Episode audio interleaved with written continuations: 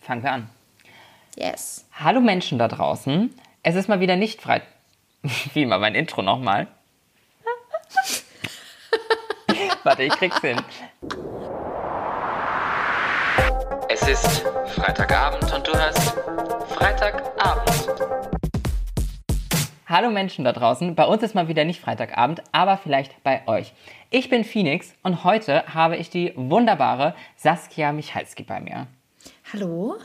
Hi, schön, dass du da bist. Wie geht es dir? Also, wie geht es dir wirklich? Ich habe ja deine Insta-Story heute gesehen. Wie geht es dir wirklich? Also sehr aufmerksam auf jeden Fall. Ich mache es genauso wie, wie Aljoscha einmal in deiner Folge. Mir geht es aufgewühlt heute und ich finde es voll wichtig, das auch sagen zu können. Also ich bin irgendwie heute ganz aufgewühlt, ich habe ganz viel erlebt am Wochenende und das hat so ein bisschen was angestoßen, aber positiv.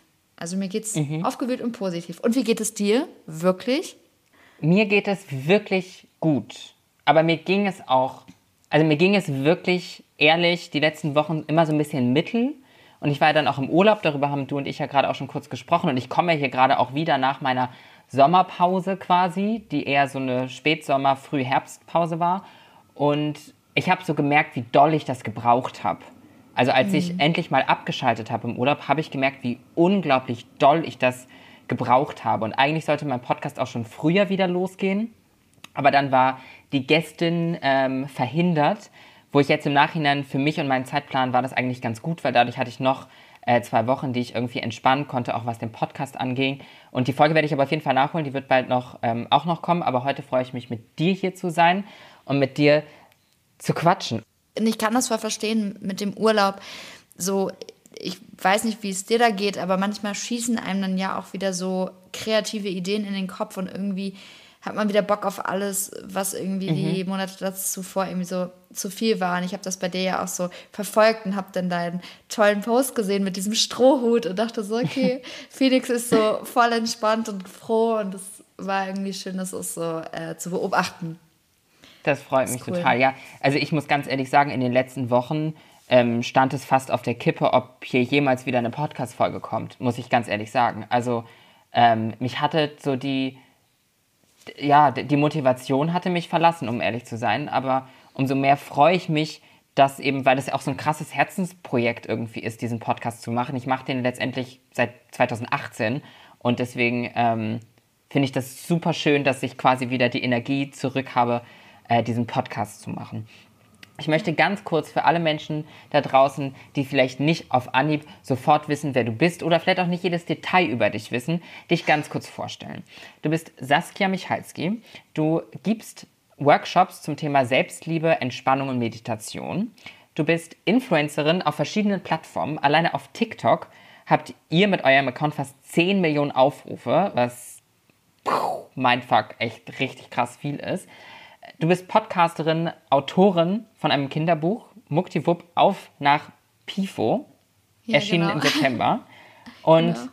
das meiste davon machst du ja nicht alleine, sondern als die Michalskis mit deinen PartnerInnen zusammen. Denn du bist relativ öffentlich, lebst du in einer Poly-Beziehung mit zwei Menschen, mit einem Mann und einer Frau, mit Marcin und Louis. Und genau das soll heute auch unser Thema sein. Und das freut mich total, dass wir darüber sprechen können, weil es mich ganz persönlich, ganz privat einfach. Ich selbst glaube nämlich auch, dass Monogamie für mich in meinem Leben überholt ist. Und deswegen freut es mich total, heute mit dir über dieses Thema zu sprechen. Ja, Schön, dass du da bist. Ja, ich danke dir mega für die, für die Einladung. Das ist immer so, so krass, das überhaupt zu hören, wie du das auch so vorgestellt hast, weil ich das manchmal auch gar nicht mehr so, ähm, ja, so, so aktiv in meinem Alltag merke, wie viel mache ich da eigentlich, weil das mhm. irgendwie alle, weil das alles Themen sind, für die mein Herz so brennt und dann fühlt sich das manchmal gar nicht so an wie Arbeit, auch wenn es dann alles echt ein Haufen Arbeit ist.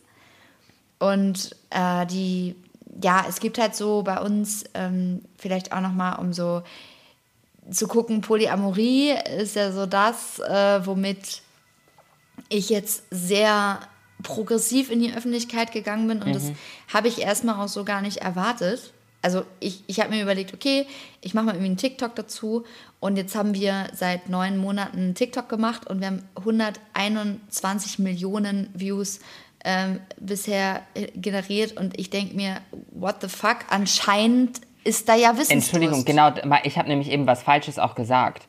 Ich habe äh, Aufruf Echt? gesagt, meinte aber Likes.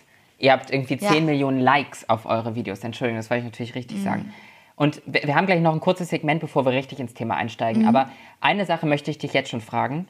Und ja. ich möchte eine ehrliche Antwort. Hast mhm. du überhaupt noch Bock drüber zu sprechen? Ich habe Lust darüber zu sprechen im Sinne der Aufklärung, mhm. weil mir das wichtig ist. Ich habe aber nicht mehr so Bock, in meinem privaten Umfeld es immer wieder erklären zu müssen. Mhm. Also kann ich, ich kann natürlich, ich kann verstehen, wenn ich jetzt zum Beispiel zu einer Nachbarin gehe und die weiß nicht, wie wir leben, dann muss ich ihr all das auch erklären. Das heißt, es hört ja in meinem Leben nie auf. Mhm. Und vielleicht hat, hat das diese Lebenseinstellung und zu sich selbst zu stehen dann auch so ein bisschen mit, bringt das so mhm. mit sich. So, ja. My Skin, My Way.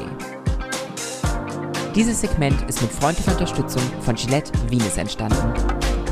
Werbung!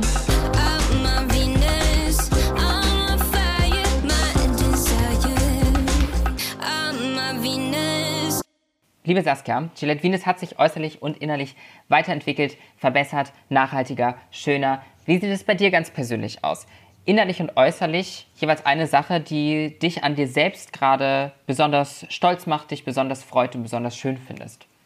Mm, ich finde momentan meine Brüste irgendwie schön. Darauf bin ich auch stolz, weil mir das mal voll schwer gefallen ist. Und ich bin stolz darauf, dass ich so mutig bin ähm, mhm. momentan. Und du? Das sind erstmal zwei sehr schöne Sachen von, von deiner Seite aus.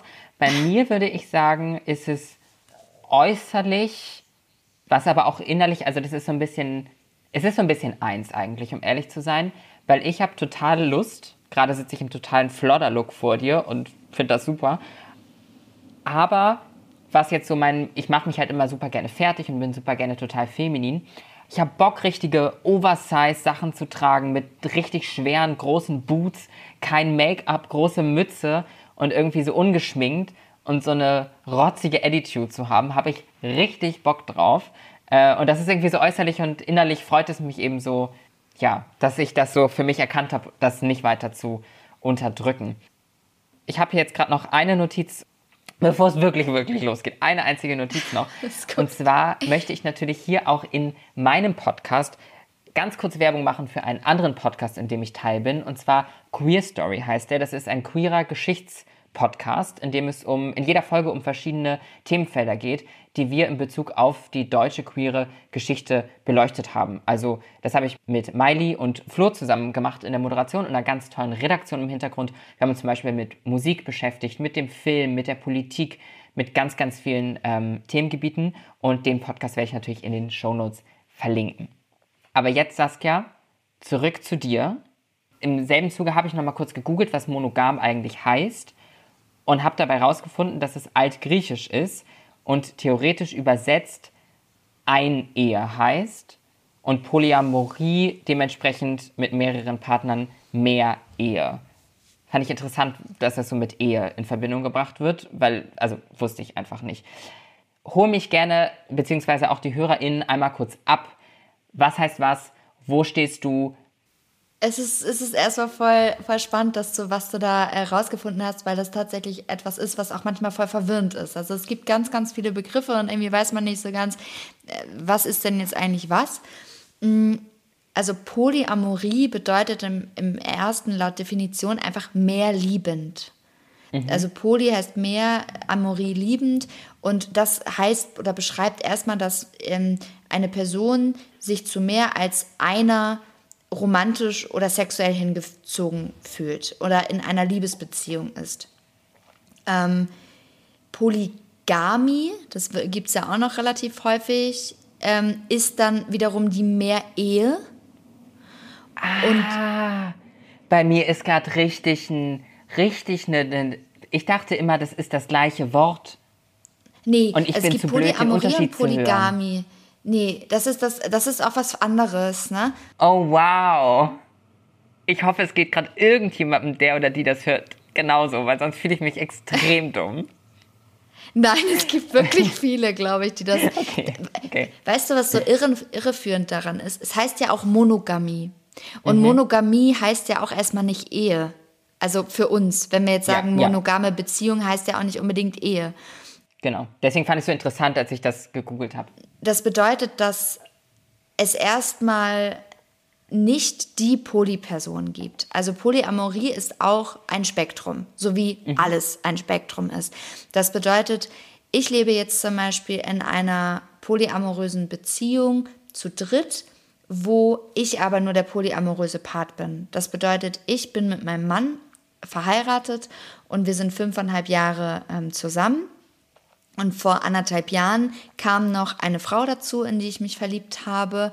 Und die beiden haben sozusagen zu mir eine intime und romantische Beziehung, aber untereinander sind sie wie eine Familie. Also queer platonisch nennt man das. Das ist irgendwas Undefinierbares, aber auf jeden Fall nichts Romantisches oder Sexuelles. Und dann gibt es aber auch polyamore Personen, die ganz viele verschiedene Beziehungen haben. Die zum Beispiel, jetzt angenommen, ich wäre ähm, mit meinem Mann Marcin in, in der Ehe geblieben und ich hätte irgendwie drei Beziehungen und er irgendwie auch noch eine und so weiter. Das heißt, es gibt natürlich einmal diesen Part ähm, der Polyamorie, die entweder geschlossen ist oder auch offen ist. Und dann, und ich glaube, das ist auch nochmal wichtig abzuheben, gibt es noch die offene Beziehung. Und die offene Mhm. Das wollte ich Beziehung gerade noch fragen, ist, weil das ist ja, da ist ja noch ein Unterschied.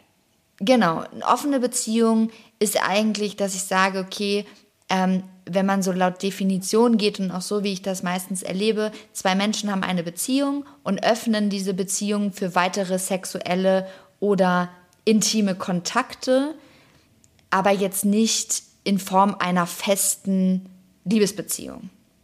Genau. Genau. Da hat man klar die eine Main-Beziehung und alles andere ist nur Rumgeplänkel.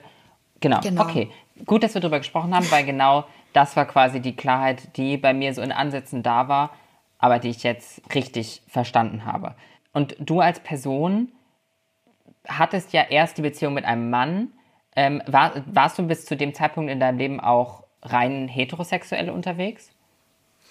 Ich hatte. Also wenn ich das fragen darf, du sagst natürlich immer, wenn ich irgendwas, irgendwelche Grenzen Du überschreite. darfst mich alles fragen. Okay. ähm, die, also mein Coming Out war relativ schwierig, weil ich in, innerlich so lange gebraucht habe. Also ich glaube, mein, mein Umfeld hätte gar nicht so schlimm reagiert, aber ich habe mir irgendwie selber total ähm, den, den Kopf gemacht, weil ich halt wusste, okay, irgendwie gibt es da draußen ganz, ganz viel und irgendwie passt nichts so wirklich zu mir. Und ich habe auch vorher schon ähm, was mit Frauen gehabt und auch was mit Menschen, die sich ähm, als, als nicht-binär identifizieren. Aber irgendwie habe ich mich immer komisch und unpassend gefühlt. Und erst als ich gemerkt habe, okay, es gibt da so ein Wort, das nennt sich Pansexualität. Ich glaube, das passt ziemlich gut. Ich bin so ziemlich geschlechtsblind. War das etwas, womit ich mich wohlgeführt habe. Aber mit Marcin habe ich jetzt zum Beispiel auch monogam gelebt und auch völlig glücklich. Also ich habe vorher offene Beziehungen gar nicht in Erwägung gezogen oder Polyamorie, sondern das ist eher aus, dem, aus der Begegnung entstanden. Also, dass da auf einmal eine Frau im Leben war und ich dachte so, okay, what the fuck passiert hier so? Ähm, aber ich, ich finde es auch voll spannend, dass du sagst, okay, für dich würde so eine monogame Beziehung jetzt nicht in Frage kommen. Kannst du da irgendwie ausmachen, woran das liegt? Also, was reizt dich daran, offen zu leben? Ich, also ich glaube, das eine ist, dass ich weiß, wie es ist, wenn man zum Beispiel auf einer Party ist oder so. Ich bin jetzt selbst gar nicht so eine große Partymaus, aber ich weiß selbst, wie es ist, wenn man auf einer Party ist. Und ich finde, wenn da irgendwas auf einer Party passiert, das ist einfach nur für Spaß und für die Party und so hat auch wirklich keine Bedeutung im Regelfall. Bei mir hat es noch nie Bedeutung, glaube ich. Ich will jetzt auch nichts Falsches sagen.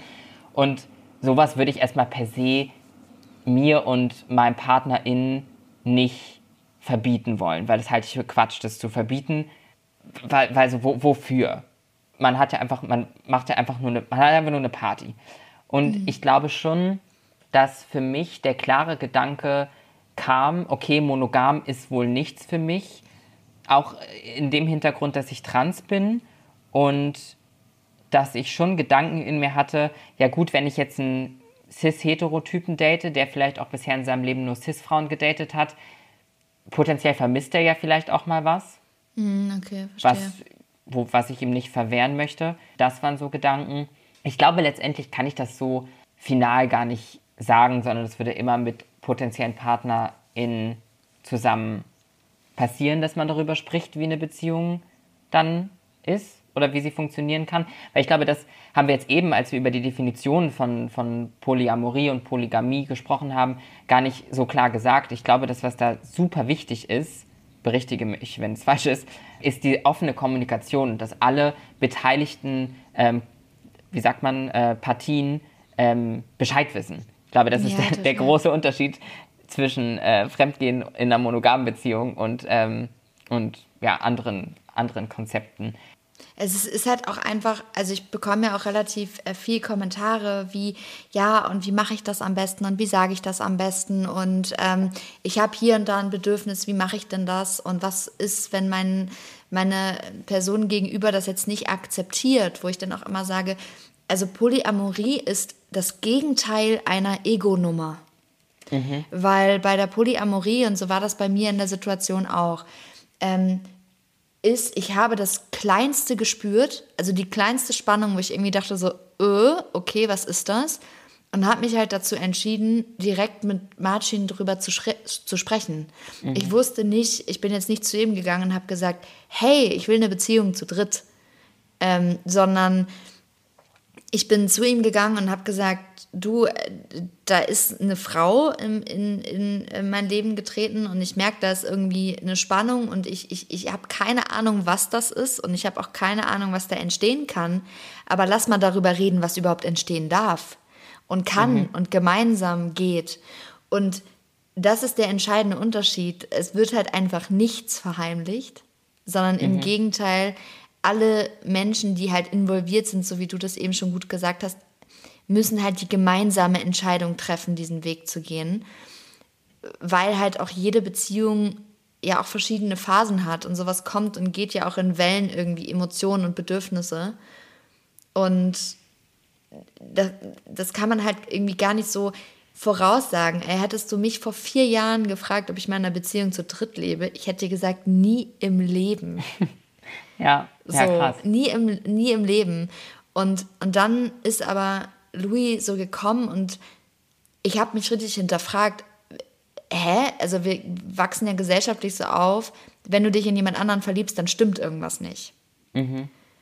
Und ich habe ungefähr in meinem Kopf meine ganze Beziehung auseinandergenommen von, habe ich zu wenig Sex, fehlt mir was, bin, ist mir langweilig, ähm, also ich habe wirklich ungefähr... Ja, als wäre wär was mit dir falsch. Voll, voll. Ich habe ja. alles erstmal hinterfragt und konnte aber alle Fragen mit Nein beantworten. Hm. Und dann habe ich mir gedacht, gut, dann hast du wohl einfach viel Liebe in dir und kannst dich in zwei Menschen gleichzeitig verlieben. Wann war das zeitlich, dass Louis in dein Leben getreten ist? Mm, also Louis habe ich kennengelernt im September 2019 und mhm. ähm, ich war ihr, ich war ihr CrossFit-Coach. Hat sie immer gesagt, so ja, ich habe den Coach abgeschleppt. Also ungefähr so ein halbes Jahr war ich nur ihr Coach und mhm. mehr nicht. Und dann haben wir uns privat äh, getroffen, um zu so einem Event zu gehen. Und da wurde es dann das erste Mal privat. Und seit April 2020 sind wir jetzt zu dritt. Also mhm. jetzt seit anderthalb Jahren. Ja, also die, du hast Louis kennengelernt, du hast gemerkt, okay, da ist ein Funken, hast dann direkt mit Martin drüber gesprochen, was ich glaube, was mhm. super wichtig und richtig gut ist, ähm, weil ich sage auch immer, meine Ansprüche an eine kommende Beziehung, die ich führe, die sind an den Part, also die sind vor allem besonders hoch an die Kommunikation zwischen zwei Menschen und ja so wie du das erzählst und wie du das schilderst, wie ihr miteinander kommuniziert, scheint das auf einem Level zu sein, wo ich sage, ja, das möchte ich bitte auch genauso, äh, dass man einfach offen äh, sofort Dinge ansprechen kann. Ich darf auch nicht nur von anderen Menschen erwarten, mit mir wahnsinnig toll zu kommunizieren. Ich kommuniziere sehr gut, aber auch nicht immer perfekt. Ähm, mhm. Und habe da auch definitiv meine Baustellen. Jetzt weiß ich gar nicht mehr so genau, worauf ich hinaus wollte. Ähm, aber wahrscheinlich auf das. Wie, wie hat Martin reagiert, als du davon erzählt hast? Erstmal, Martin und ich haben eine sehr intensive, stabile Beziehung aufgebaut über die Jahre. Ich glaube, es ist auch nochmal wichtig. Wir haben jetzt nicht versucht, mhm. irgendwie unsere Beziehung zu retten oder so durch sowas. Das kann nämlich auch richtig nach hinten losgehen. Ähm, ich habe mit ihm geredet und habe gesagt, du pass auf, ähm, so wie ich dir das da eben erklärt habe, so da gibt es jemanden, ich weiß gar nicht, in was, was kann sich da entwickeln. Und dann hat er mich so schmunzelnd, weil er mich in- und auswendig kennt und schon wusste, okay, da, da kommt jetzt irgendwas, hat er so gefragt, okay, was willst du denn? Also was brauchst du denn? Mhm. Und dann habe ich erstmal, war ich so richtig feige erstmal und habe das so auf Sexuelle geschoben und habe so gesagt, so ja, ich glaube, ich will nur mal mit einer Frau schlafen und so. Und mhm. eigentlich war das halt falsch, also es war halt Quatsch. Und dann hat er mich schon so skeptisch angeguckt und ähm, ich habe gesagt, gut, also klar, ich, ich glaube, es könnte halt wirklich eine, eine richtig tolle Beziehung auch daraus entstehen. Und dann hat er mich angeguckt und hat gesagt, na ja, also ähm, zwei plus eins sind halt drei und dann gucken wir halt, wo wir jetzt zu dritt hingehen, so. Und was für uns dann relativ klar war, war, okay, ähm, die beiden haben sich natürlich immer nur irgendwie kurz gesehen oder haben sich kennengelernt, dadurch, dass ich irgendwie ganz viel erzählt habe und so. Aber mir war das halt ganz, ganz wichtig, dass die beiden eine Eigendynamik entwickeln. Also, dass wir jetzt mhm. nicht so, ich habe eine Beziehung zu zwei Menschen und die sitzen dann da rum und müssen das irgendwie ertragen, sondern ich wollte, dass die sich auch gegenseitig eine Bereicherung sind. Mhm.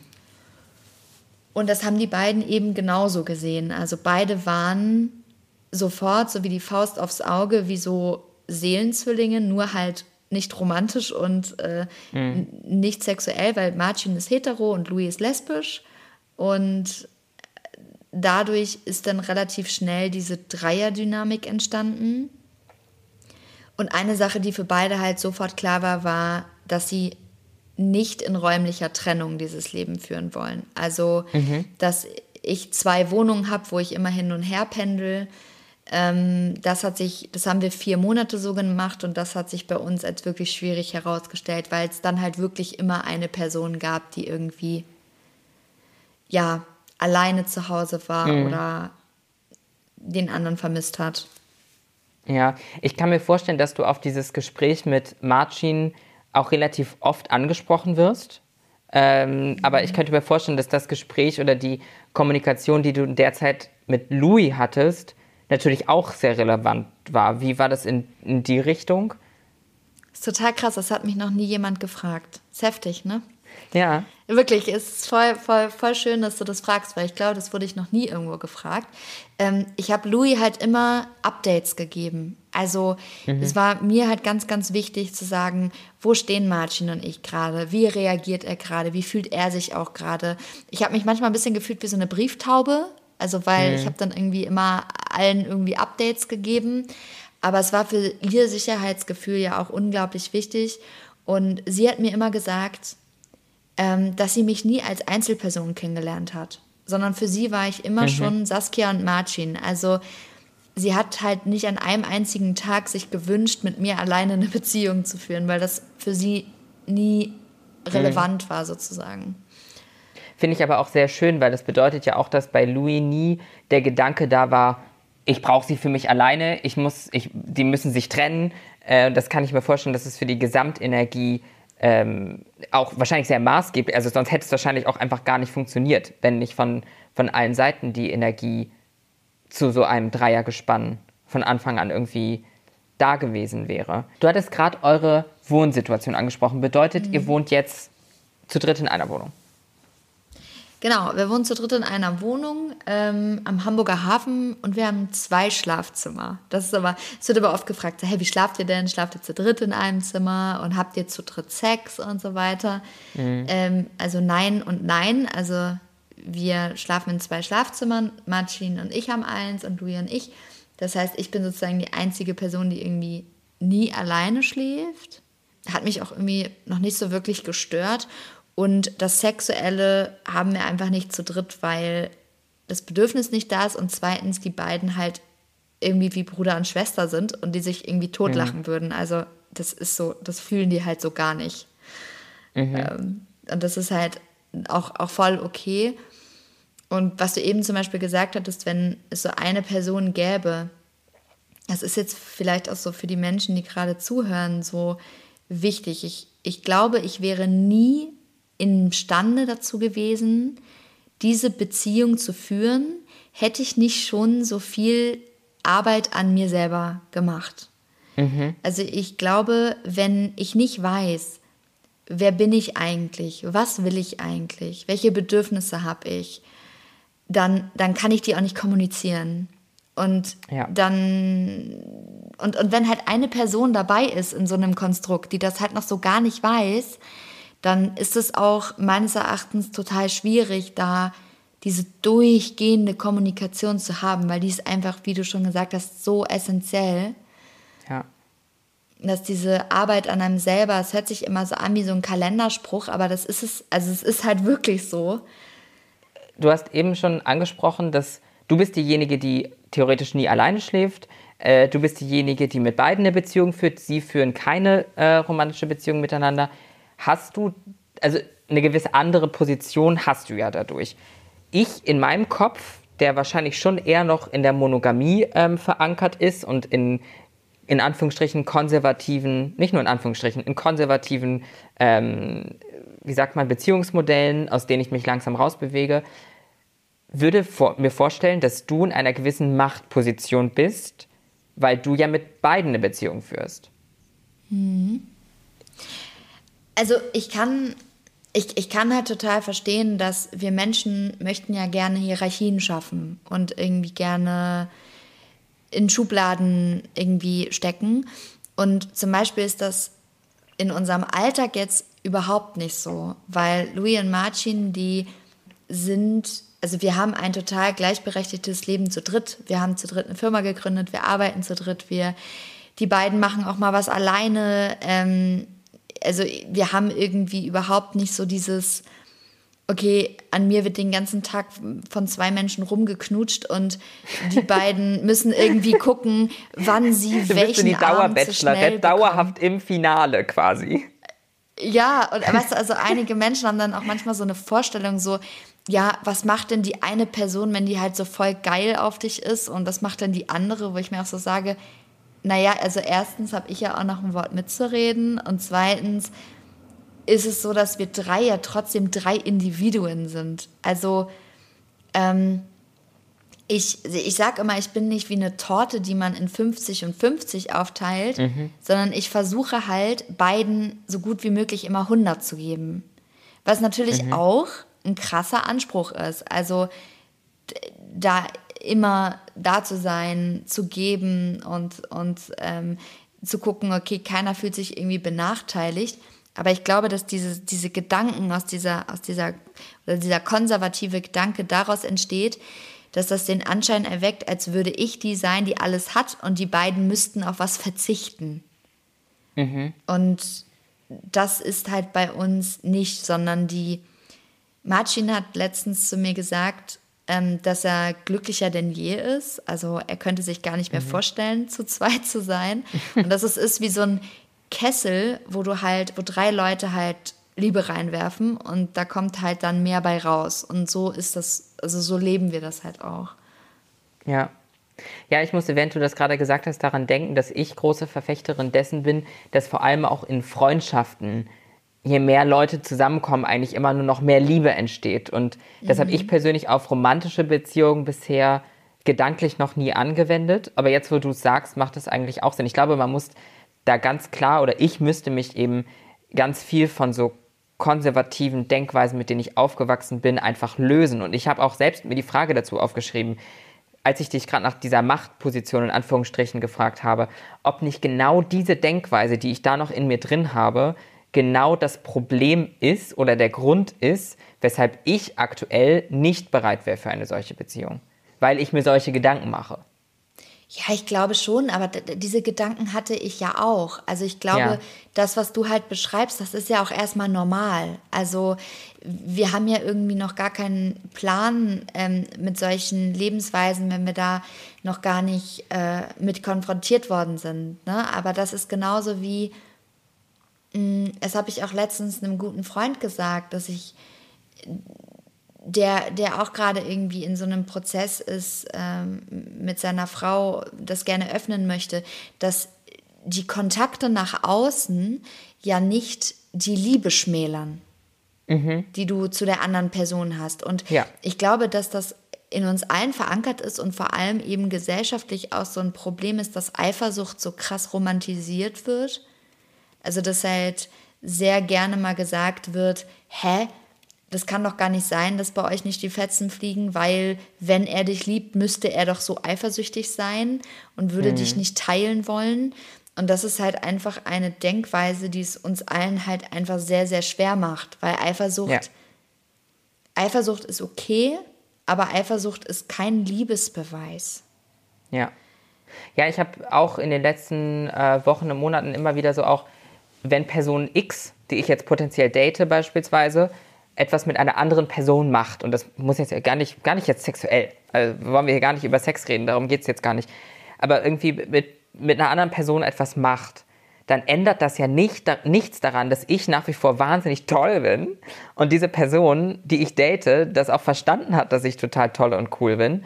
Und nur weil man da mal mit jemand anderem irgendwie irgendetwas macht, heißt das noch, noch lange nicht, dass daran sich etwas ändert. Ich glaube noch nicht, dass das bei mir im Kopf zu 100% angekommen ist, aber, aber ich bin kurz davor, weil äh, ja, ich hatte da auch andere augenöffnende Situationen, die ich jetzt hier gar nicht so äh, genau beschreiben möchte und auch ja, einfach gar nicht so detailliert drüber sprechen möchte. Hattest du Angst, als du das alles gespürt hast? Ja, ich hatte total Angst, weil es ja an meinem monogamen Pfeiler der Sicherheit gerüttelt hat. Also ich hatte erstens eine totale Identitätskrise und dachte so, okay, wer bin ich denn jetzt? Warum habe ich so viel Liebe? Warum geht das? Mir wurde das ja gar nicht beigebracht. Und zum anderen war ich auch noch nicht out. Also ich war, alle dachten, mm. ich bin mm. hetero. und äh, ich hatte so das, was ich mit, das also nur queere Menschen auf queeren Partys wussten das, aber sonst mhm. jetzt keine Menschen, die mir jetzt besonders nahe standen. Und ich habe mich dann dazu entschieden, die Bombe so richtig zu droppen und habe dann die Menschen, die ich, also meine Familie, habe ich angerufen und habe denen das gesagt. Äh, ich habe gesagt, hey, ich ähm, bei Martin und mir, ich möchte, dass ihr mir jetzt vertraut. Wir sind immer noch total glücklich. Ähm, es gibt einfach noch eine Person, die jetzt mit dabei ist und wir führen jetzt eine Beziehung zu dritt und damit bin ich ganz glücklich. Und da war die Reaktion auch so erstmal kurz stutzig, aber dann total positiv. Aber die größte Angst hatte ich, glaube ich, damit mich zu öffnen, dass ich halt auch ähm, ja, andere Geschlechter lieben kann Mhm. Und dass ich halt meist eine sehr heterogelesene Frau bin und dadurch mir das sehr oft schon abgesprochen wurde. Und davor hatte ich einfach Angst, dass so dieses Allround-Outing irgendwie ja. Ähm, ja, Menschen dazu bringt, mich in eine unglaubwürdige Schublade zu stecken. Glaubst du, es könnte noch eine vierte Person hinzukommen? Ich, ich kann es mir jetzt gerade aktuell nicht vorstellen, aber who am I? Ich konnte mir auch nicht ja. vorstellen, zu dritt in einer Beziehung zu sein. Was ich zum Beispiel auch von Anfang an gesagt habe, also weil Polyamorie eben keine Ego-Nummer ist. Ich habe zu Louis und Martin gesagt, wenn sie Bedürfnisse haben, sollen sie bitte immer mit mir sprechen. Also ich habe jetzt keinen Monogamie-Anspruch oder so. Ähm, ich glaube, bei uns allen, die Person müsste halt passen. Also ja wahrscheinlich auch irgendwie mit allen so eng, wie ihr ja, alle voll. zusammen seid. Ja, voll. Also was anderes ist, wir haben auch schon mal darüber gesprochen, okay, was ist jetzt, wenn jemand nochmal ein sexuelles Bedürfnis oder so hat und würden wir die Beziehung öffnen und so weiter, würden wir bestimmt, wenn wir dieses Bedürfnis hätten. Mhm. Aber jetzt für so ein wirkliches Zusammenleben mit einer vierten Person müsste die halt schon in unser Dreierkonstrukt ja. so gut halt passen. Ja, das ist wahrscheinlich, ja. Könnte ich mir vorstellen, dass es schwierig wäre von außen. Aber in dem Zuge über, auch über eine vierte Person sprechend, glaubst du, kurzes Gedanken, Gedankenspiel an dieser Stelle. Ich stehe da drauf, finde ich super. Glaubst du, wenn du, wenn Marcin in eurer Beziehung derjenige gewesen wäre, der eine andere Person kennengelernt hätte, was glaubst du, wäre dann passiert? Also meinst du jetzt von mir aus oder von der Wahrnehmung von außen? Von oder dir sowohl aus. als auch. Okay. Von mir aus. Ich glaube, erstmal wären mir kurz Gedanken in den Kopf geschossen, dass ich nicht genug bin und mhm. ob ich nicht reichen würde. Ich glaube, es ist auch okay, diese Gedanken kurz zu haben und die dann auch zu äußern. Ich und glaube, wenn ich, sorry, wenn ich dich da kurz ja. direkt unterbreche, ich ja. glaube, dass was da auch voll wichtig ist, ich meine, wir sind ja gerade bei einem Gedankenspiel und ich glaube, dass die Situation vor allem für den ersten Moment eine andere ist, ob diese andere Person dasselbe oder ein anderes Geschlecht hat als man selbst. Glaube ich auch. Oder? Ich, also ich persönlich glaube das auch. Und da hat Martin schon äh, zum Beispiel auch so voll, voll den, den Wandel gemacht. Ne? Also ähm, du hattest ja auch, auch eben gerade äh, so gesagt, ja, ich bin noch nicht so befreit davon, wenn die Person, die ich date, was mit einer anderen macht und dass ich dann nicht auch toll bin. Und das, das habe ich auch und das habe ich zum Teil auch immer noch. Der, der entscheidende Punkt ist, dass ich das ausspreche. Also, dass ich halt sage, ich fühle mich gerade irgendwie eifersüchtig. Ich weiß, dass das voll blöd gerade ist, aber ich fühle mich so. Und dadurch, dass ich das ausspreche, entweicht das irgendwie. Mhm. Und bei Marcin hätte ich halt, hätte Marcin jetzt sich ähm, so von mir so offenbart, hätte ich ihm erstmal gesagt, dass ich das mega, mega schätze, dass er das nicht hinter meinem Rücken macht. Und ja. dass er mir das sagt, weil das ist einfach schon so krass der Vertrauensbeweis, den er mir entgegenbringt. Und dann wäre ich auch, glaube ich, irgendwie gespannt gewesen. Und ja, du hast recht, wäre es ein Mann gewesen, hätte ich mich, hätte ich mich, glaube ich, weniger bedroht gefühlt mhm. als durch eine Frau, weil ich glaube, dass wir doch noch so ein bisschen so sind, dass wir das gleiche Geschlecht eher als Konkurrenz ansehen. Und ähm, da hat Martin mir aber was ganz Cooles gesagt. Er meinte, am Anfang war das bei, ihn, bei ihm auch so, weil er relativ häufig gefragt wird, was wäre gewesen, wäre es ein Mann gewesen. Und mhm. er hat mhm. gesagt, am Anfang hätte er, glaube ich, schon irgendwie Gedanken gehabt mit, wie kann ich ihr was nicht geben, was ihr jemand anderes geben kann. Und dann hat er aber gesagt, naja, selbst wenn, also nicht jede Person kann ja alle Bedürfnisse erfüllen. Also ja. und am Ende, er war auch so niedlich, er meinte, am Ende ist es irgendwie nur ein Geschlecht. Und irgendwie ist es doch dann Liebe. Und dann habe ich gesagt, gut, also es ist natürlich auch ein Prozess, in den man reinwächst, aber im ersten Moment wäre es, glaube ich, mehr Arbeit. Also wäre jetzt so meine Vermutung. Ja, ich, also natürlich stecken du und ich in diesem Gespräch gerade natürlich krass Männer und Frauen in unterschiedliche Schubladen, aber also was heißt unterschiedliche Schubladen, aber dass es so anders wäre und, und genau das, was Martin ja gesagt hat, am Ende ist es ja irgendwie auch wahrscheinlich gar nicht so wichtig und wenn man länger drüber nachdenkt, ist es dann wahrscheinlich auch so. Du hast gerade gesagt, dass du gelernt hast oder dass du es machst, Eifersucht, wenn du sowas empfindest, immer direkt anzusprechen. Und mhm. ich muss sagen, dass ich in mir, und das kannst du und vielleicht auch Menschen, die uns zuhören, wahrscheinlich auch nachvollziehen, ich habe immer Angst, anstrengend zu sein. Ich will alles ja. bloß nicht anstrengend sein. Und wenn ich viel zum Thema Eifersucht äußere, habe ich das Gefühl, dass ich anstrengend bin. Hm. Was sagst du dazu?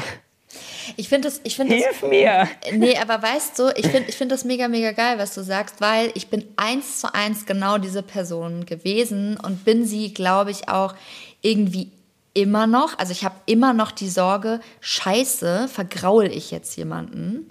Ja. Oder bin ich zu viel. Das habe ich auch immer noch, aber ich versuche halt, mich selber nicht zu verstecken und den Knall, der sowieso irgendwann kommt, vorzubeugen. Und ja. ich habe jetzt so die Erfahrung gemacht, dass zum Beispiel bei Eifersucht, dass ich die Person viel mehr vergraul, wenn ich das unterdrücke und ich irgendwann scheiße bin, also einfach emotional aus der Eifersucht heraus handel, mhm dass das meist viel problematischer ist, als das einmal auszusprechen, weil das Problem ist ja nicht die Eifersucht selbst, sondern die Handlung, die daraus entsteht. Und die Handlung ist meist sowas wie, ach so, findest du mich jetzt nicht mehr so toll oder was? Mhm. Verstehe ich Oder total, ja, reiche ich dir nicht oder so. Und dann habe ich einfach versucht, in dem Moment, wo dieses Ekelgefühl kommt, dieses, was einen von innen so kacke auffrisst, mhm. dass ich sage, und das mache ich bis heute so, dass ich sage, ich fühle mich gerade eifersüchtig, ich weiß, dass ich null Grund dazu habe, ich finde mich selber total lächerlich gerade, aber ich wollte es mal kurz aussprechen, damit ich dem kurz so wie so ein Luftballon so einmal so aufstechen ja. kann. Und das funktioniert auch bei dir. Und es funktioniert. Also ja. es geht dadurch, geht es irgendwie weg und die andere Person weiß, was gerade Sache ist und muss nicht irgendwie nachfragen, hä, was ist denn los mit dir? Oder, oder, oder. Ja. Und dieses Anstrengen, anstrengend sein, hast du das, hast du das Gefühl, ähm, nur jetzt so bei der Eifersucht oder generell mit so unangenehmen Emotionen, dass die dann irgendwie so anstrengend oder zu viel sind oder?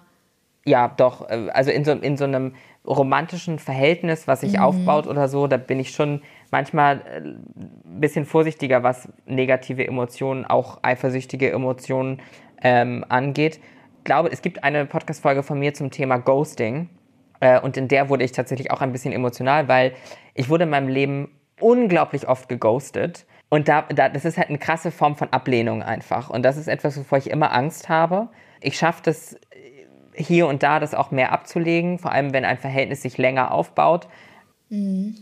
Und all das führt ja gerade auch noch zu einem Thema, was ich mit dir auch besprechen wollte, was ja auch oft als Gegenmittel zu Eifersucht genannt wird. Hast du auch im Ansatz schon gemacht, und zwar so Selbstliebe. So, also so, dass man mit mhm. sich selbst im Reinen ist, um solche Situationen meistern zu können und in solchen Situationen einfach auch irgendwo entspannter zu sein und zu bleiben.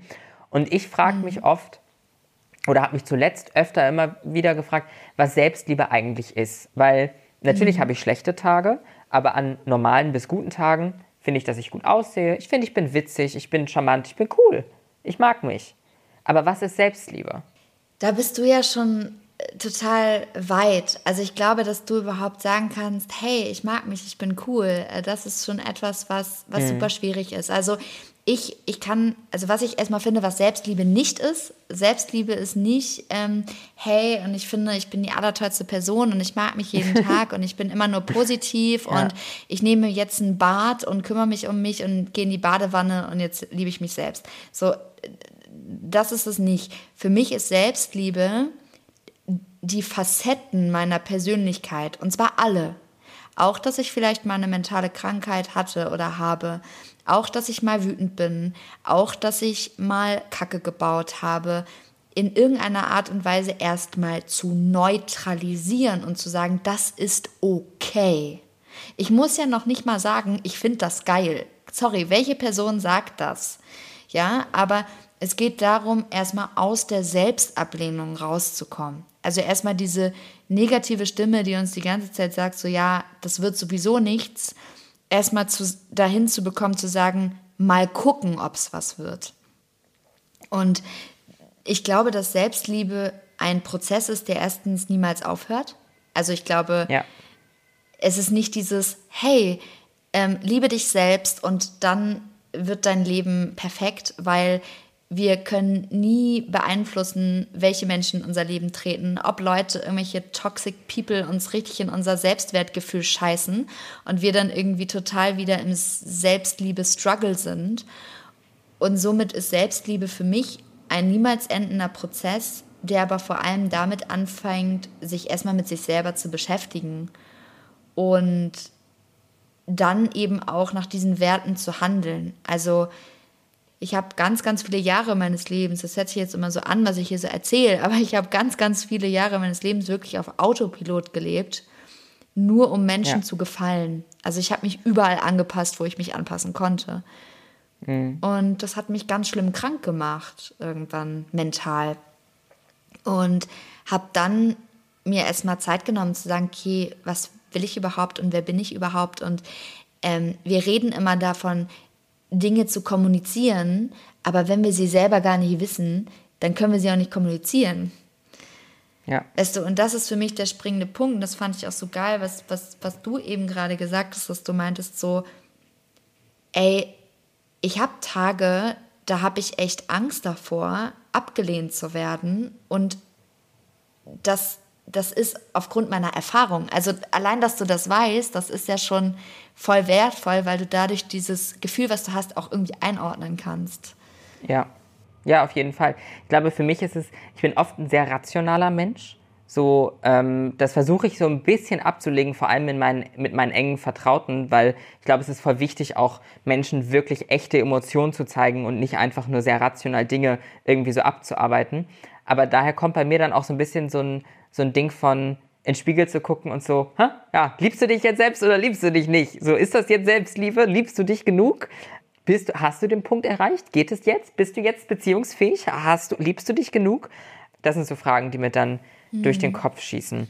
Was ist denn das für dich? Selbstliebe? Mhm. Ich weiß es nicht. Die Frage an mhm. dich war relativ ehrlich, einfach nur, weil ich mir selber manchmal gar nicht so sicher bin, was für mich Selbstliebe ist. Mhm. Daher, daher meine Frage. Ich finde es das, was, also ich finde, ich kann das natürlich nicht über deinen Kopf hinweg sagen, aber zum Beispiel all das, wie du zu dir stehst, wie du nach außen ehrlich sprichst, alleine wie oft du in diesem Gespräch gesagt hast, was gut verläuft, was struggelt und so weiter, das ist, zeigt, dass du einen total guten und liebevollen Zugang auch zu dir hast. Also, dass du den überhaupt hast. Also, ähm, deswegen, ich kann natürlich jetzt nicht beurteilen, hey, Phoenix, du liebst dich selbst oder nicht, aber... Kannst du mir bitte ein Zertifikat ausstellen genau, nach diesem Gespräch? Ich mache dir so eine Urkunde. Guck mal, ich habe hier sogar, ich hier sogar gerade so einen Essensgutschein. Den kann ich einfach übermalen und dir den, den machen. legst du oben drauf. Ja, klasse. Ja, genau. Nee, aber ich glaube, da bist du, weißt du, es, it's a process. Und, ja, und, und ich glaube, das muss man akzeptieren. Das, ist, das wird niemals sich ändern. Der Weg ist das Ziel. Haben wir noch ein paar Floskeln? Ey, komm, ja, aber, aber es ist wirklich ein Prozess. Ja, ist es auch. Ein Gedanke, den ich neulich irgendwo gehört habe, dass wir auch vorsichtig sein müssen als so Generation, die so sehr, sehr selbstreflektiert ist und genau weiß, was wir wollen und was wir nicht wollen, dass man irgendwann auch nicht so komplett zum krassen Egoistin wird, mhm. weil man irgendwie so genau weiß, was man will und was man nicht will. Und dann immer so, ne, nein, will ich nicht, will ich nicht, mhm. tut mir nicht gut, sondern dass man auch irgendwo Kompromisse finden muss. Aber ich glaube, wie du sagst, Selbstliebe ist ein Prozess, all das ist sehr individuell. Voll.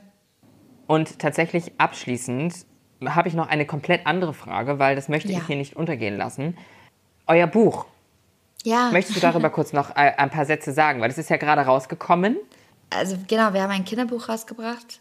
Das ist so ungefähr das größte Herzensprojekt für mich, weil ich habe so ein kleines Helferinnen-Syndrom. Also ich würde immer, immer gerne irgendwie alles aufklären und alles machen mhm. und so weiter. Und dann habe ich mich gefragt und wir uns zu dritt gefragt, was können wir machen, damit die Jüngsten mit mehr Toleranz und auch mehr Informationen aufwachsen. Und dann haben wir uns dazu entschlossen, ein Kinderbuch zu machen, was aber nicht mit dem Zeigefinger irgendwie zeigt, sondern es geht, das Kinderbuch heißt Muktiwupp, auf nach Pifo. Pifo ist ein Planet, also es ist ein galaktisches Kinderbuch.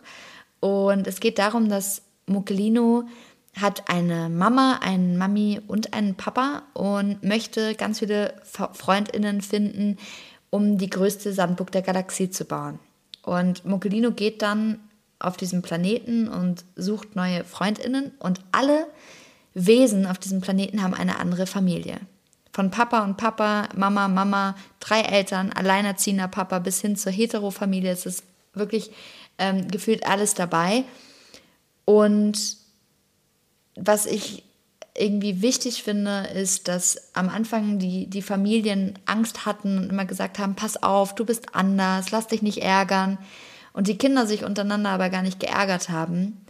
Und am Ende alle Wesen gemeinsam eben diese größte Sandburg der Galaxie bauen und eben gemerkt haben, dass sie nicht anders sind, sondern einfach besonders sind. Und dass wir alle besonders sind. Es gibt auch so kleine versteckte Details, die dann so unkommentiert sind. Zum Beispiel bei den zwei Papas, da äh, weht die Transflagge. Das wurde halt sozusagen gar nicht weiter kommentiert, sondern da ist halt einfach Interpretationsspielraum. Und ja, das Schönste ist, diese ganzen Kinder zu sehen, die das sozusagen in der Hand halten. Das ist total, das ist richtig ja. crazy einfach. Ja, das, das kann ich mir vorstellen. Es klingt wahnsinnig schön. Äh, und äh, wenn ich mal in der Buchhandlung bin, dann gucke ich mir das auch mal ganz genau an. So. Ähm, ja, ich kann dir auch eins schicken. das kannst du auch sehr gerne machen. Dann werde ich das. Äh, ich, es gibt Kinder in meinem Leben, an die ich das weitergeben kann. Noch ja. keine eigenen. Aber vielleicht, vielleicht hebe ich das auch auf, bis ich welche habe. Siehst du? Siehst du, mit deiner Selbstliebe-Urkunde. Mit meiner Selbstliebe-Urkunde. Es hat mir ganz, ganz viel Spaß gemacht, heute mit dir zu sprechen. Es war ganz schön irgendwie. Es war ganz toll. Ja, voll. Also ich finde es auch so spannend, weil du hast mich Dinge gefragt, die mich erstens noch nie jemand in einem Format gefragt hat. Also das fand ich auch cool. Und ich glaube, dass jede Sache, die wir heute besprochen haben, auch etwas ist, was super viele Menschen kennen. Und ja. ich mich einfach ähm, ja, mit dir und, und deinem deinem ehrlichen Sein auch mich total wohlgefühlt habe und das ist einfach ganz schön. Und ich danke dir, dass das du mich eingeladen hast. Sehr, sehr gerne. Ich hoffe, äh, wir laufen uns bald auch mal im echten Leben über den Weg. Ich Weil ich finde es auch ein bisschen verrückt, was wir hier heute für ehrliche Gespräche miteinander geführt haben, ohne uns jemals in Persona über den Weg gelaufen zu sein. Aber das ist the magic of Covid. So, es ist so ohne Scheiß. Vor allem, ich weiß nicht, wir hatten auch irgendwie schon einen Live-Talk zusammen, wir haben irgendwie schon ja. super viele Sachen gesprochen. Ich habe irgendwie schon vier Menschen aus deinem, sage ich mal, Kreis, mit denen du auch schon mhm. sehr häufig was gemacht hast, eine sehr enge Bindung, wo ich dann auch über dich rede und denke mir so, ja, geil, ich habe dich irgendwie noch nie getroffen. Aber okay, das äh, wird ja. sich hoffentlich äh, bald ändern. Sehr schön. Vielen Dank, dass du da warst. Und ich glaube, damit können wir die Leute da draußen verabschieden, oder? Ja. Ja. Genau. Tschüss an die Leute Tschüssi. da draußen.